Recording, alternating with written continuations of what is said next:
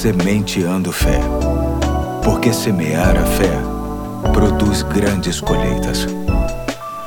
Hoje é sábado, dia 10 de julho de 2021. Aqui é o Pastor Eduardo. Estou de volta para compartilhar com você mais um ponto da série O Valor das Pequenas Coisas. Esta ideia de divulgar a simplicidade da fé, que para muitos só sobrevive de grandes eventos, mas na verdade a fé se fortalece muito bem com gestos e expressões simples, especialmente quando se tornam um hábito diário.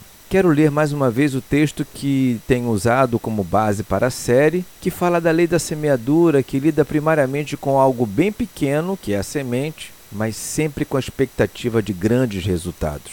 O texto se encontra em Gálatas capítulo 6, verso 7, que diz: Não erreis, Deus não se deixa escarnecer, porque tudo que o homem semear, isso também se fará. Hoje quero tratar da expressão não tão usada como as outras que já citei, mas que também é pequena e que requer certo entendimento para usá-la. Trata-se da frase Deus proverá. Para quem não sabe, esta expressão foi usada como resposta de Abraão a seu filho Isaque quando eles estavam se preparando para obedecer a uma ordem de Deus que era de entregar seu filho, o Isaque, em sacrifício. Abraão, em obediência a Deus e guardando o segredo, conduziu seu filho para o local combinado. Só que no caminho, ao perceber que não havia nenhum animal para o ritual, Isaac perguntou ao seu pai onde estava o cordeiro que seria sacrificado, e seu pai responde, certamente com o coração muito apertado, mas ao mesmo tempo confiante: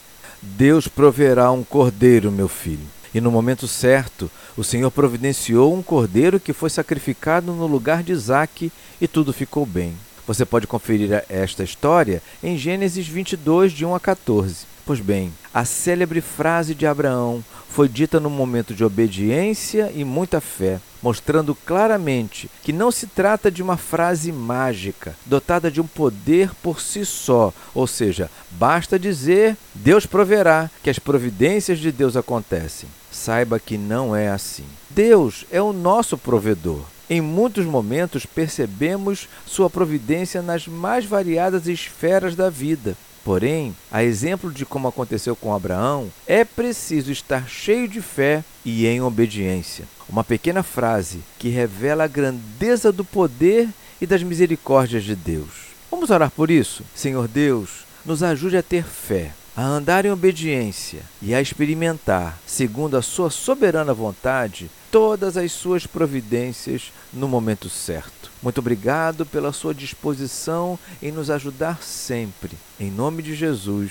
Amém. Hoje fico por aqui e até segunda, se Deus quiser.